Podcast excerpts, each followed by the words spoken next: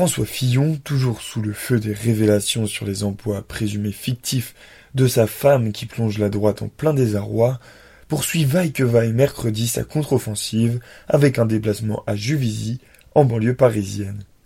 Après une conférence de presse lundi et une lettre aux Français dans laquelle il livre sa vérité, l'ex-premier ministre sera en fin d'après-midi à Juvisy-sur-Orge pour un déplacement centré sur la sécurité et le soutien aux forces de l'ordre.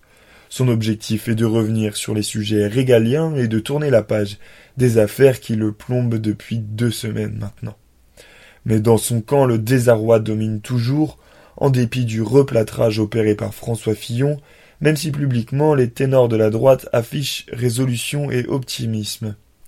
Il a réussi à remobiliser derrière lui, se réjouit aujourd'hui auprès de l'AFP Thierry Solaire, devenu l'unique porte-parole du candidat de la droite à la présidentielle, mais d'un autre côté, un ancien ministre s'alarme, les électeurs de droite sont fondamentalement déçus, on ne peut plus faire campagne sur le terrain, on ne nous parle que de ça, François Fillon a pris tout le monde en otage, on joue notre Vatou sur un mec plombé, c'est le supplice chinois avec les unes du canard qui s'enchaînent. En effet, mercredi, l'hebdomadaire satirique faisait à nouveau sa une sur une des révélations supposées indues de l'épouse de M. Fillon. L'enceinte de l'Assemblée nationale n'est pas épargnée. Mardi, le député Les Républicains Éric Ciotti faisait une intervention sur la sécurité, une intervention particulièrement charpentée qui dénote un important travail de vous-même et de vos assistants parlementaires a ironisé le ministre de l'Intérieur Bruno Leroux, déclenchant des rires jusqu'au banc de la droite.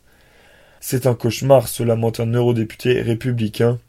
Je me pince pour me réveiller.